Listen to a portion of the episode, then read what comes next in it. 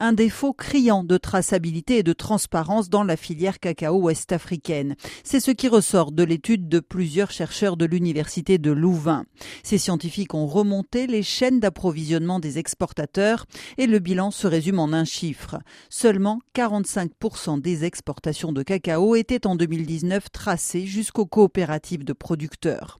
L'origine du reste des fèves commercialisées, soit plus de la moitié, était totalement inconnue à la date de l'étude soit parce que les négociants s'approvisionnent auprès d'intermédiaires, soit parce qu'ils n'ont pas voulu divulguer d'informations sur leurs fournisseurs. Or, la traçabilité ne vaut que si elle est publique, explique la coordinatrice de l'étude en réponse à ceux qui avancent un besoin de confidentialité.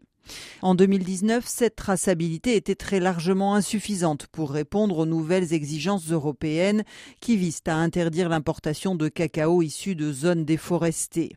La campagne de cartographie des parcelles et de distribution de cartes d'identification à chaque producteur lancée depuis trois ans en Côte d'Ivoire va dans le bon sens selon la coordinatrice de l'étude, mais n'est pas un gage automatique de transparence de la filière. 25% des cacaoyères se trouvent aujourd'hui dans des forêts classées ivoiriennes qui continuent d'être détruites et les fèves qui y sont cultivées trouvent de facto leur chemin jusqu'aux exportateurs et chocolatiers. L'exploitation contrôlée de cacao menace selon cette étude aujourd'hui en particulier les forêts frontalières du Libéria. Dans cette zone, 80 à 100% du cacao exporté n'est pas traçable jusqu'à son premier acheteur et encore moins jusqu'à son planteur.